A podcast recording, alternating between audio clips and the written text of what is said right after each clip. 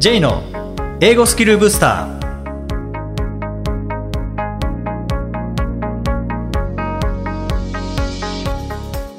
こんにちは。J こと早川浩二です。こんにちは、アシスタントのあきです。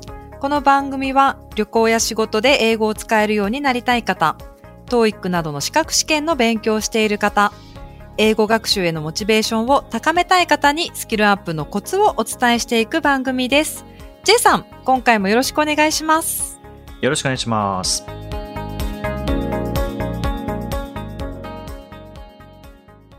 あきさんあの戸田夏子さんってご存知ですか？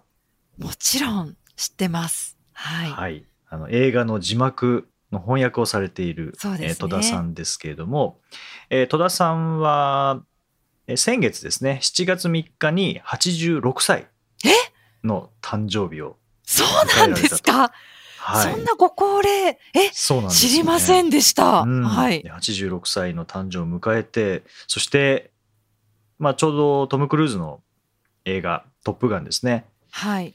映画公開されたということででお客さんに向けたメッセージ。この映像が公開されたところで、まあ、戸田さんが通訳をしてはい。そしてそのトム・クルーズの通訳メッセージの通訳を持って通訳者としてはこう引退されたとああ、そうなんですか。いうことなんですね。ただまあ通訳者としての引退であって映画の字幕翻訳家は、まあ、引退はまだしないとはい。いうことで、はい。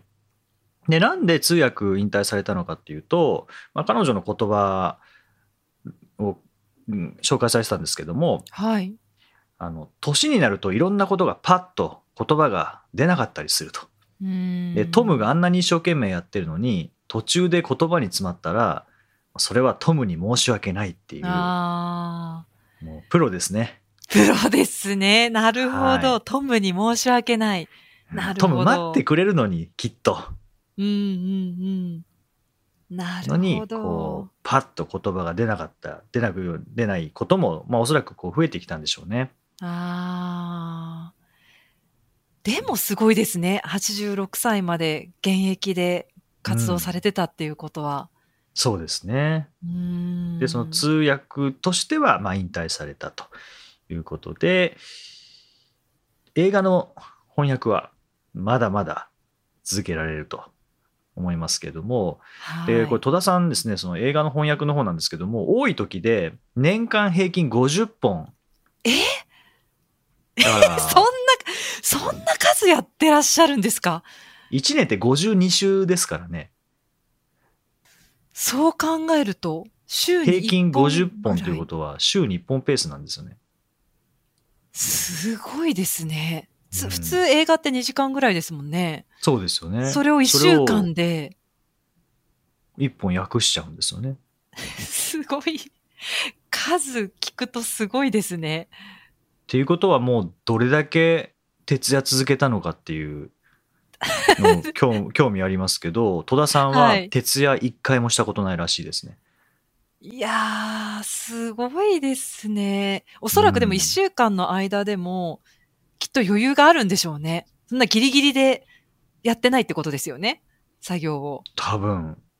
でもう要は集中力の問題だっていうふうにあー、なるほ言ど。言われていてで朝起きてで8時にはもう机に向かってではい5時6時まで仕事するっていうふうにおっしゃってますけども、まあその集中うん。力すごいんでしょうねきっと。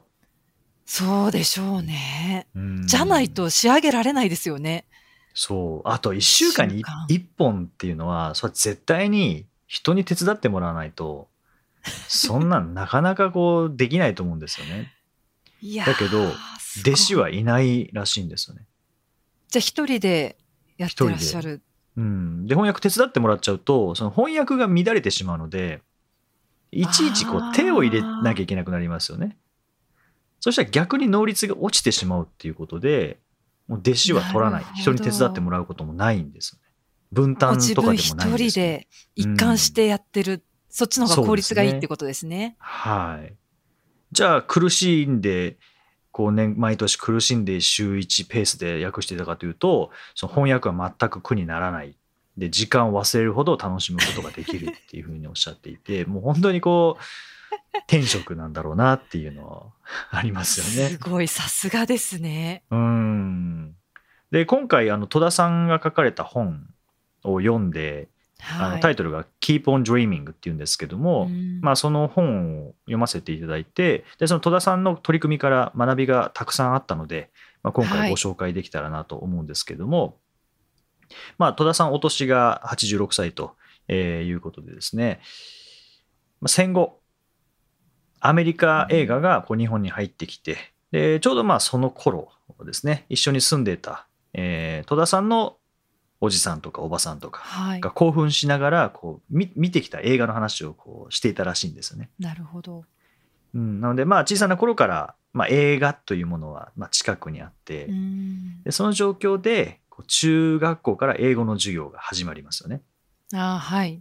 ここはまあ一般的な感じですよね。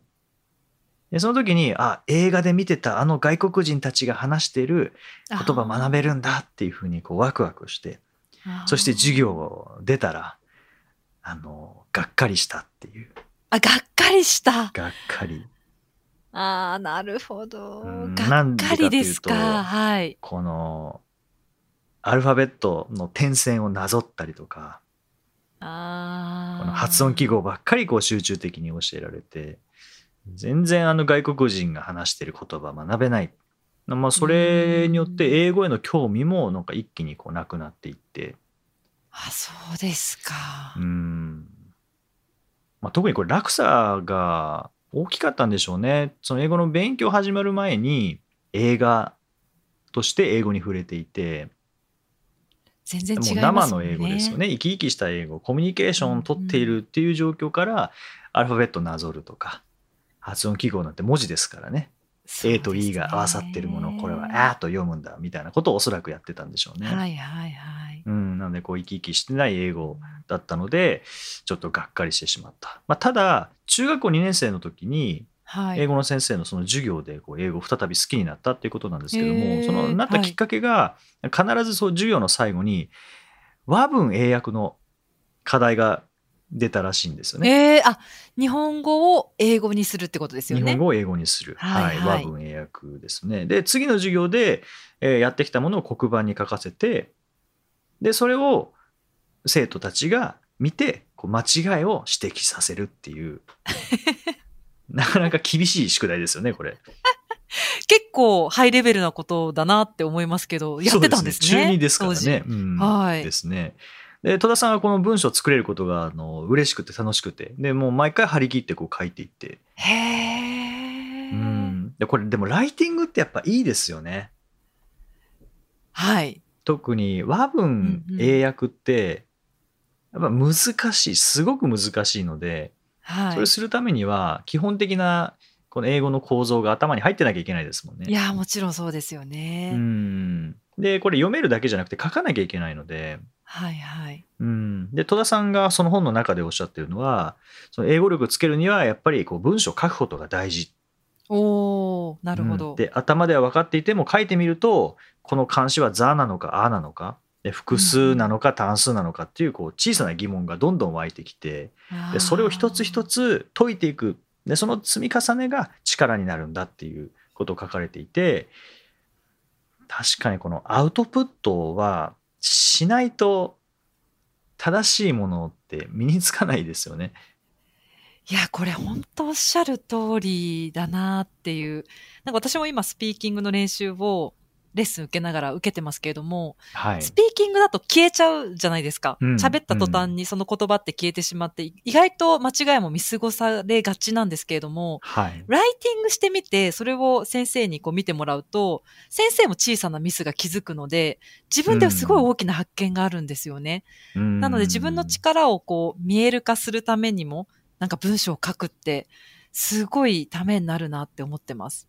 そうですよね。スピーキングはあとこうコミュニケーションの流れを断ち切らないために多少間違ってもいちいち止めないですよね。そうなんですよ。それがなんか暗黙の了解にもなっていて、わざわざ止めなくていいよね。だいたい8割伝わってればそれでいいじゃないっていう、なんか暗黙の了解もあって、それが難しいとこですよね。そうですね。これは英会話のレッスンであったとしても、まあ、あの、教材を使って、なんか本当にこう細かくチェックするところであれば、途中で止めることもあるかとは思いますけど、あはいは普通の会話をしている中で、あ、今座が抜けたとか、あ、今のは過去形にしなきゃいけないとか、あ、今のは完了形ねとか、っていちいち言わないですもんね。そうなんですよね。なんかこう、うんスピーキングの練習の中でも、ドリル化した練習、その、ちゃんと過去形にできているかっていうドリルを練習するときには指摘するような感じだと思うんですけど、うん普通の会話の時には、お互いそれを、まあ、暗黙の了解で遠慮するというか、そういうのありますよね。そうですね。で、これはライティングになると、そのライティングを通したコミュニケーションではないので、うんだから本当にどこ間違ってるかとか、ここは正しくはこうだって指摘しやすいっていうのもあしりまやすからね。そうですね。うん、そういう意味ではこう授業としても、まあ、この先生もすごくやりやすかったんでしょうね。うんうん。まあでもこのライティング、そういえばライティングしてないなっていう方はぜひこうライティングしながら、えーさらにうん、まあ、精度を高めるっていう意味ではすごくライティングはいいですよね。はいはい。うん。でもそれを面白がれる中学2年生ってさすがですね、戸田さん。なんかそれを辛いなとか難しいなとかで終わらせずに、それがワクワクする楽しいものって思えるのってすごいですね。そうですね。やっぱりこう使えるっていう、その憧れうんたあの外国人の人たちが映画の中で話していた言葉を自分も使えるようになっているっていう感覚がおそらくあったんであしょうね。るんでしょうねう。んはい。で、まあ、高校、大学というふうに進んでいくわけですけども、うんで、まあ、大学は津田塾大学はい。ですね。はい。で、まあ、当時、こう、もう生きた英語聞けるものっていうのは、あの、FEN っていう、うんうんえー、ファーイーストネットワークでしたかね。あの、米軍基地の放送、今の AFN ですけども、の放送か、もしくは映画館の中。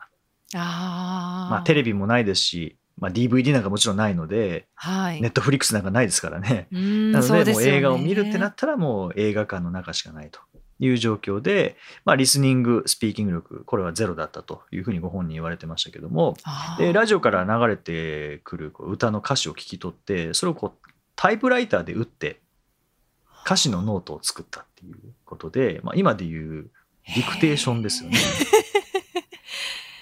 え、それはでも答えとなる、まあ、お手本と最後確認ができる素材はない状態でやってたっていうことですか？じゃあ。なかったんじゃないですかね。自力でなんとか書き出してみるっていう作業をしてたってことですね。そうですね。で、その理由はリスニング力を高めるんじゃなくて、ただ単に歌詞を覚えて自分で歌いたかったっていう、へえ。うん、そのカラオケのツールとしての歌詞カードを自分で作るという作業を戸田さんはこうされていて、だまずこう文字にするっていう、ところががうん、なんとなくそう音を聞いて真似をするだけではなくて、まあ、まずは歌詞カードにしても文字起こしをしてで文字起こしした方が当然覚えやすいですからね。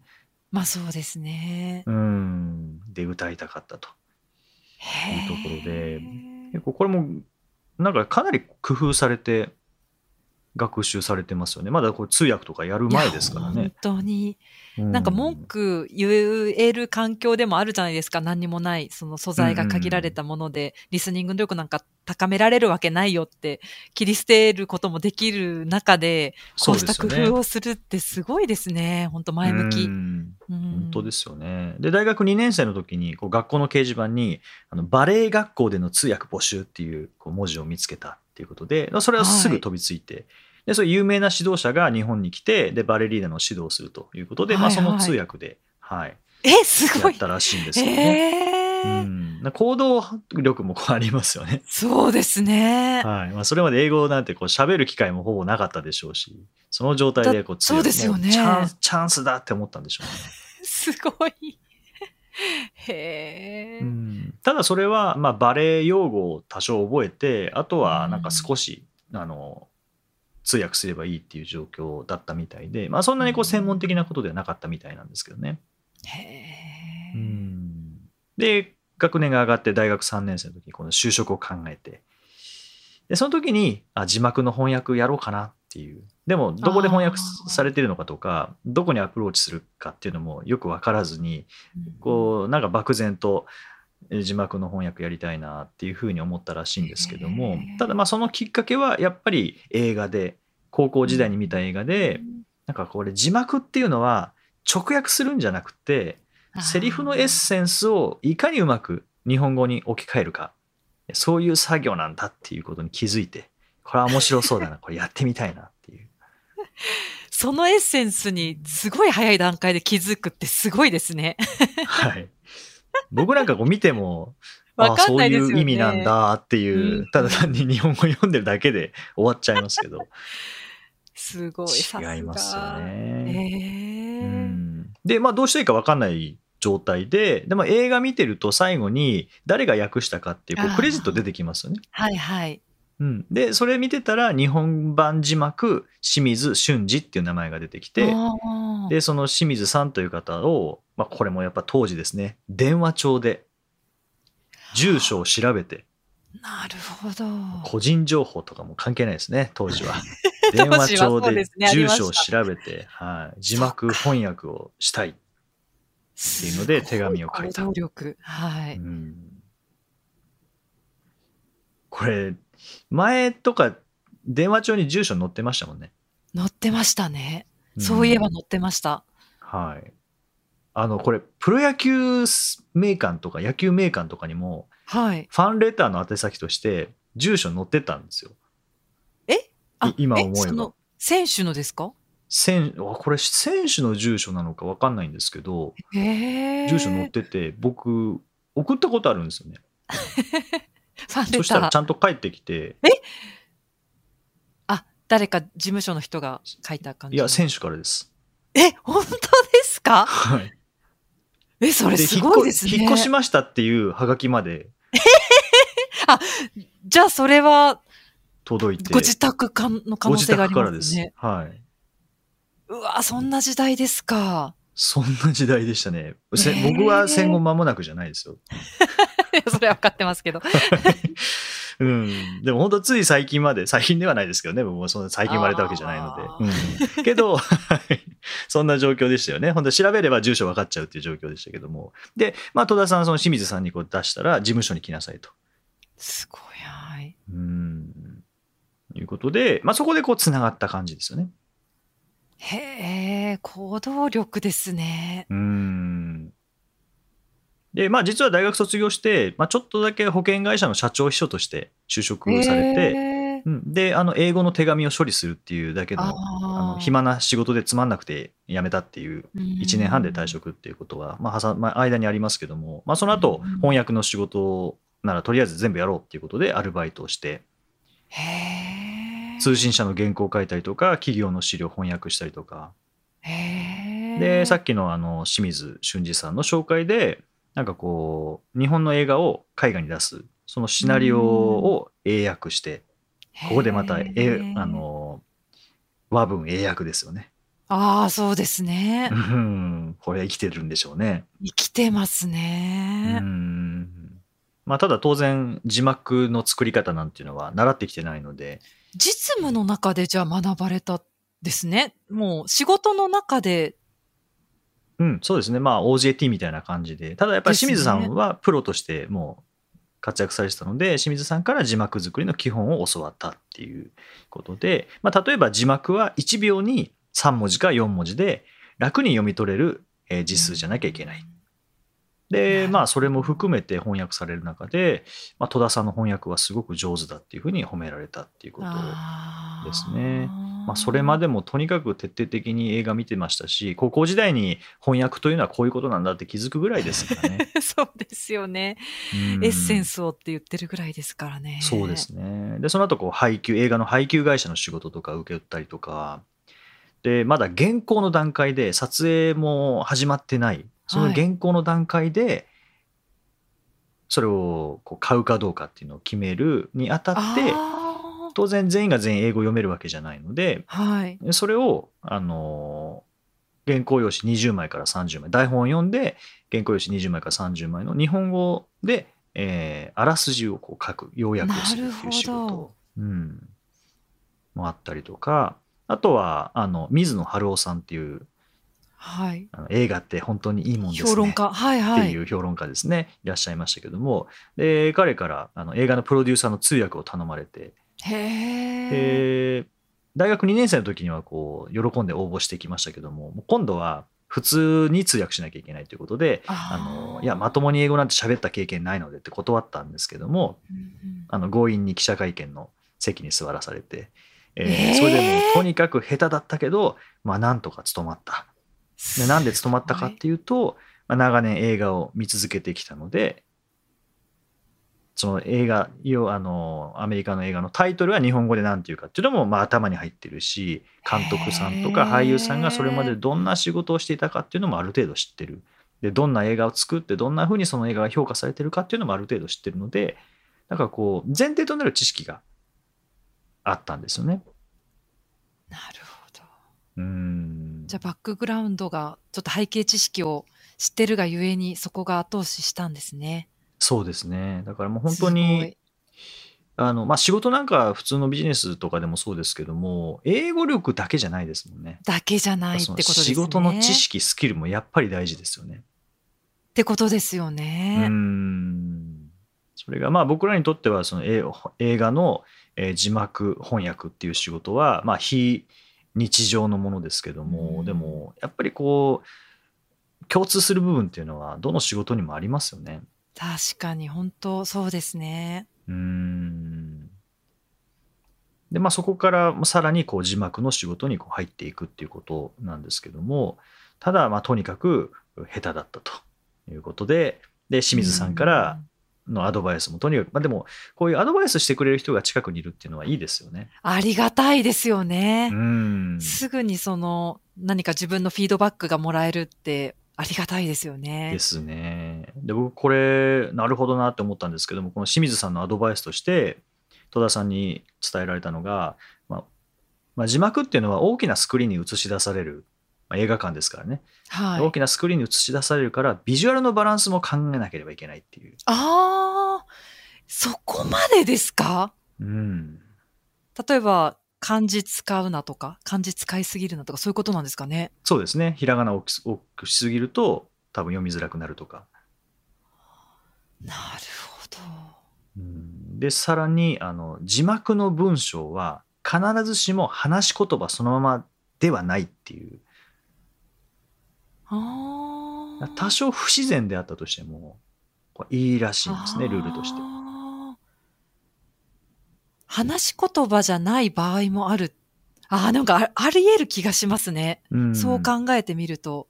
そうですねまあもちろんあのセリフ自体は話し言葉ですけどね話して進あ、んでいくのでもちろん、もちろん、そうですね。んでもこう翻訳日本語に翻訳する場合には話し言葉じゃなくなるっていうケースもそれは全く問題ない、うんまあ、そもそもそういうルールなんだっていうのをこう教わったりとか。へえ。うんもうそれこそ本当に英語だけじゃない、英語力だけじゃないってことですね。むしろっていうことです日ね。本語力も相当高くないと、適切な日本語に当てはめられない可能性ありますね。そうですね。で、ちょっとまあ話前後しますけども、あの戸田さんが通訳を引退された時に、えー興味のある人にメッセージありますかっていうふうに聞かれて、まあまずはい映画が大好きなこと。で、もう一つは日本語力っていうふうに。あ答えられてましたねまあ、もちろんあの大前提とるして英語力は当然そうなんですけども、まあそうですね英語力があれば、じゃあ通訳できるか翻訳できるかっていうと、まあ、そういうわけではない。やっぱり日本語力ですよね。ですね。はい。で、まあ、話戻ってきますけども、で、ある時ですね、あの地獄の目次録っていう映画がありますけども、その地獄の目次録の監督のコッポラ監督はい。のあのガイド兼通訳、こう日本日本に来るので、そのガイドはい兼通訳をこう依頼されたと。えーいうことで、まあ、そこで通訳したりとか。うん。でさらにその後打ち合わせでサンフランシスコ行ったりとか。これが初めての海外旅行だったらしいんですけども。あとはフィリピンでこう撮影されてる中でそこにもこう立ち会ったと。で、まあ、その時点ではガイド兼通訳としての仕事でしたけども。でこの地獄の目次録。じゃあ誰に字幕翻訳してもらうかっていうのを決める段階で、そのコッポラ監督からでも戸田さんはずっと撮影見てきたんだから彼女にやらせてみたらどうなんですかって監督自らこう推薦してくれたことででここからもうあの正式に字幕をやりながら通訳もやるっていうこう二刀流誕生です。ああ、なるほど。すごいですね。うんでこれ字幕翻訳やる人とあとあ字幕とかそうほ翻訳やる人の中で英語を全く話せないっていう方もいらっしゃるんですよね。そうなんですか。うん、だからまあ TOEIC で900点持ってるのに話せないっていうのと まあなんか似てるところがあ似てる、りますよね似。てますね。はいはい。まあ、だからこそ翻訳もできる通訳もできる、うんこの二刀流っていうのはやっぱか貴重な人材だった貴重でしょうね掛け合わせとして、まあ、戸田さんが生まれたっていうなるほど。それは頼られてしかるべき存在ですね。んですよね。当然。うん。まあ、何かの掛け合わせっていうのはこう仕事においてはかなりのこう力を持つことっていうのがありますよね。アドバンテージにはなりますようね。んこれまあ話また変わりますけど、えー藤原和弘さんという方が、はまあ、100万人に100万人に1人の人材になるにはという話ではい。スキル3つ掛け合わせるとオリジナル誰にも負けない人材になれるまあレアキャラになれるみたいななことをおっしゃってましたけどもまあそれになんか近いところかもしれないですよね確かに。両方できるっていうのは。でもなんか、翻訳家の方であれば、英語うん話せて当然ってなんか思いがちな一般的な考えではそんな感じもしますけど、はい、でも実はそこは違うんだっていうことの例でもありますね。そうですね。なんか我々はそこイコールに結びつけそうですけどね。まあ、つまり900点以上持ってても話せないっていうのも当然あり得るっていう話にもつながりますよね。はい。んそうです。ね。まあ、それこそ、まあ、翻訳っていう意味では、台本があって、その文字を見ながら日本語に訳していくっていうことさえできれば、とりあえず仕事にはなるので、必ずしも話せなきゃいけないっていうわけではないですもんね。ですよね。考えてみると、スキルとしては全然違うっていうことなんですよね。そうですよねう。んでそれを両方持っている、持っていた戸田さんはそれだけ貴重だったっていう。なるほど。そりゃそうですよね。よね現場で撮影見てきたら、そう、その適役適適切な役もできそうですもんね。うん翻訳も。ですよねうん。だからこう話読みながらもちろんあの戸田さんのケースですけれども結構僕らの日常の中にも活かせるものっていうのはうんたくさんあったなと思って例えば、まあ、繰り返しになりますけども、まあ、英語力だけじゃなくて当然前提となる知識それはうんまあ仕事であれば仕事の知識スキルもそうですしあとは完璧にできない状態で挑戦してみるっていうのも一つありますよね。それ、なんか私今それ言語化できずにいました。そうですね。ななんか戸田さんのその行動力ってつまりそういうことですよね。ななんか電話する時の、その時のスキルとかを考えたら、もしかしたら躊躇しちゃうかもしれないですもんね。そうですよね。できるかできないか考える前にとりあえずやりたいっていう ので前提で行動してますからね。うん、でもまあ水野晴郎さんに言われた時にはあの英語喋ったことないのでって断った。ですけどねまあそれでも強引にやらされてしまったっていう、うんうんうんこれ強引にやらされたことがその後プラスになることっていうのもまあその時は本当辛かったと思いますけどね。はいはい。うん まあでもできると思ったんでしょうね水野さんも。あ、確かに。きっとできるって思ったから頼んだんでしょうね。うんまあ、それが賭けだったかもしれないですけどね他に頼む人いないから どうしてもどうしてもやってくれっていどうしてもお願いしたい。うんうーん。なんか映画の見方も変わりましたね。そういうなんか戸田さんの取り組みからどのように力を伸ばしていくのかとかっていうこう環境の作り方とかっていうのも学べましたし映画あ字幕はバランスあそうかなるほどっていうのもたくさんありましたしで最後にあの字幕の役割についてなんですけども、はい。まあ、そもそも映画っていうのは作られた時には字幕がつくことを考えては作られていないあ、いない、いないってことですよね。そうですよね。うんよねそりゃそうですよね。うん。当然あの見てる人これは邦画でも洋画でも同じですけど100%意識をこう投入して楽しめることを考えられているはい。ということなんですけどもで、まあ、字幕を読むっていうこの行為は映画鑑賞に割り込んでくる余分な作業っていうふうに書かれていてああ。確かにそうだなっていうこう字幕読んでる時って映像の方に集中できないので確かに余分な作業なんですねうー。んだからそもそも字幕っていうのはあってほしくない余計な存在なんだっていうのがありきで考えてないってことですもんね。でもその中でじゃあ字幕なしでいいのかっていうと分かんないので字幕なしだとそうですねだ。からいてほしくない存在だけどいないと困るなるほど。そこに芸術性があるんでしょうねで戸田さんが言うにはこう読み切れないとか戸惑うとかその字幕読むときにはい。こういうような干渉を妨げる字幕っていうのが悪い字幕なんだってういうふうにん。書かれてましたね。確かに思考を止めるような難しい翻訳になってたら、ちょっと待ってよってなりますもんね。そうですよね。な なんて言ったってなりますもんね。うんで映画見てる時に巻き戻ししたらまた現実に戻ってきちゃいますしそうですねう。んそれを妨げないように工夫されてるっていうことなんですね。そうですねなんか映画って、まあ、字幕翻訳ってここまで深いことなんだなっていうのは初めて知りましたね。戸田さんとしては、その映画で英語を勉強する？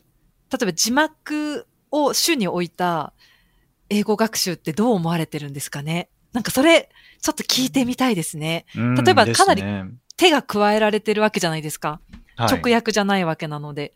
でもそれを、主にこう、勉強されてる方っていますよね。こういう、これがこういう役なんだ、みたいな。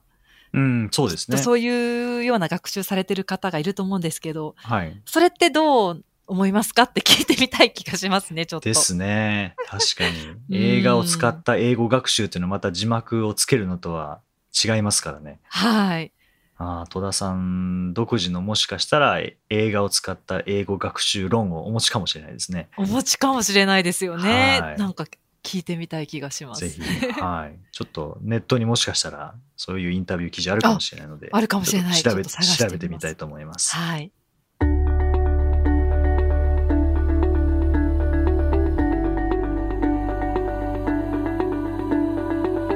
Useful expressions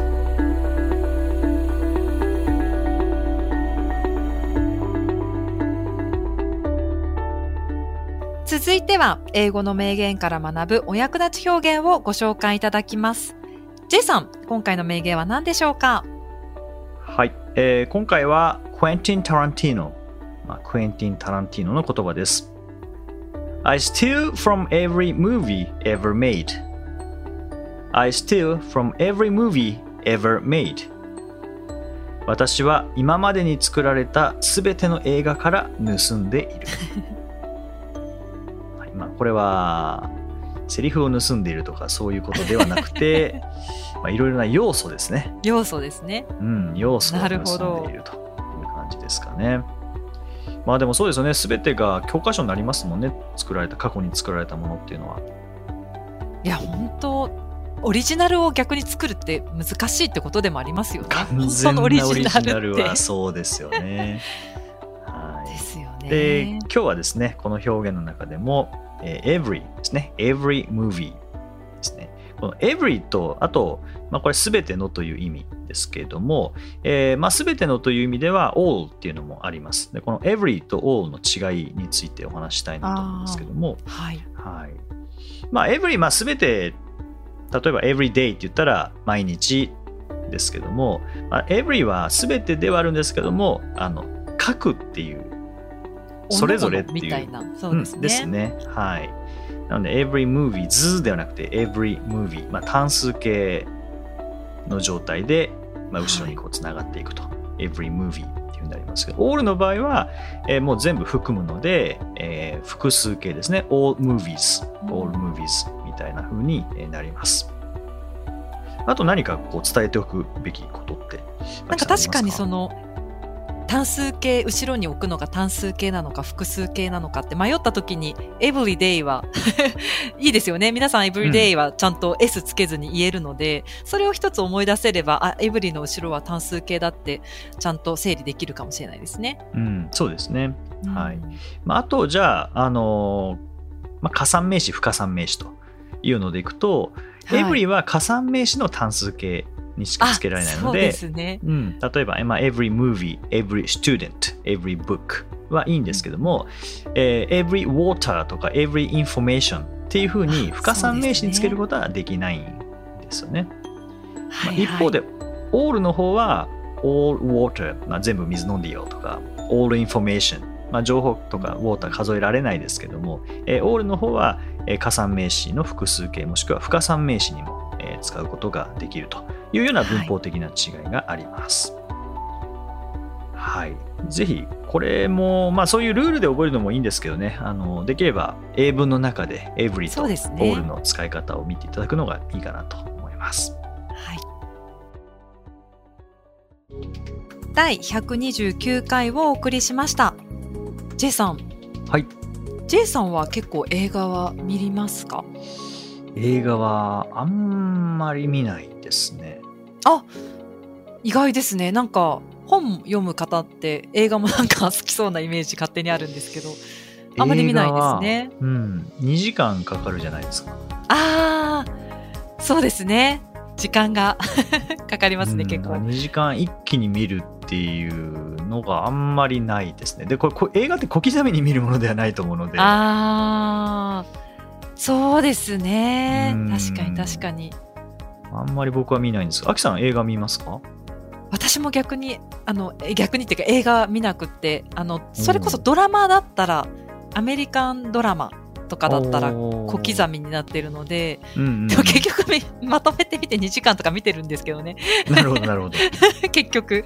でもなんか、映画のよりもやっぱりドラマの方が見ますかね展開が早いんでですよね、ドラマの方がきっと。確かにそうですね。まあ、とりあえず30分で一展開しなきゃいけないですからね。そうそうですね。それがなんかいいんでしょうね楽しいっていうか。映画はやっぱりこうピークに達するまで結構時間かかりますからね。そうですね。うーん。確かに。でもなんか今日のあの戸田さんの話をはい。読んだりとか聞いたりとか、まあ、こ今日話してみたりして、ちょっと字幕をちゃんと見てみたいなそういう視点で見てみたいなっていうのは思いまあしたね。りますねう。んあここ本当だ口語表現っぽくなってないとかいや、それちょっと見つけてみたいですよね。ちょっと文語帳になってる時ってどんな時なんだろうみたいな。そうですねなんかありそうな気がします、確かに。うん。まあ結構入ってるんでしょうねそういう視点で見ると。入ってるんでしょうねう。んあとなんかセリフがこう早い時早くて短い時当然あのかかる時間短くなるのでその中の文字数とかですね、あうん、その辺もなんか1秒に4文字っていうのを前に聞いたことがあるんですけども、あ。はい、本当に1秒間に4文字なのかどうかっていうのは チェックした疑ことがないのであもしかしたら、はい、それをオーバーしてるものもあるかもしれないですし、だまあオーバーしてたとしても読めるそうです、ね。文字数にはなってるはずなので、なんかその辺もちょっとチェックしてみたいなって。今までその字幕を読んで、なんか思った感じたとかありますか？違和感感じる字幕とか。でも確かにこれ省略しすぎだなっていうのは私結構経験があるんですよね。え、これをこの一言だけで言わせちゃうんだみたいな。そういうのは意外と結構気づく、あることあるんですけど、なんかありますか？僕は、あんまりないですか？も、ままずあんまり映画見ないっていうのあ、と、そうかそうですよね。あんまりそこまで深く、ちゃんと字幕と向き合ってない。そのえ 英語が、英語であの理解してるってことではなくて、子子供の頃とかも映画土曜日のとか見てましたけど、はいあんまそこまで。で向き合ってなかったのかなって思いましたね。いやでもびっくりするぐらい多分一言で収めてたりとかすると思うんですよねうん。ですね。そういうのも面白いかもしれないです。そうそうですね。ちょっとなんかその辺も意識しながら何か一本見てみたいと思います。はい。さて、この番組ではリクエストやご感想をお待ちしています。メッセージはツイッターやメールなどでお気軽にお送りください。また、毎日配信の単語メール、ボキャブラリーブースターの購読もおすすめです。J さん、今週もありがとうございました。どうもありがとうございました。Okay, thank you for listening. See you next week.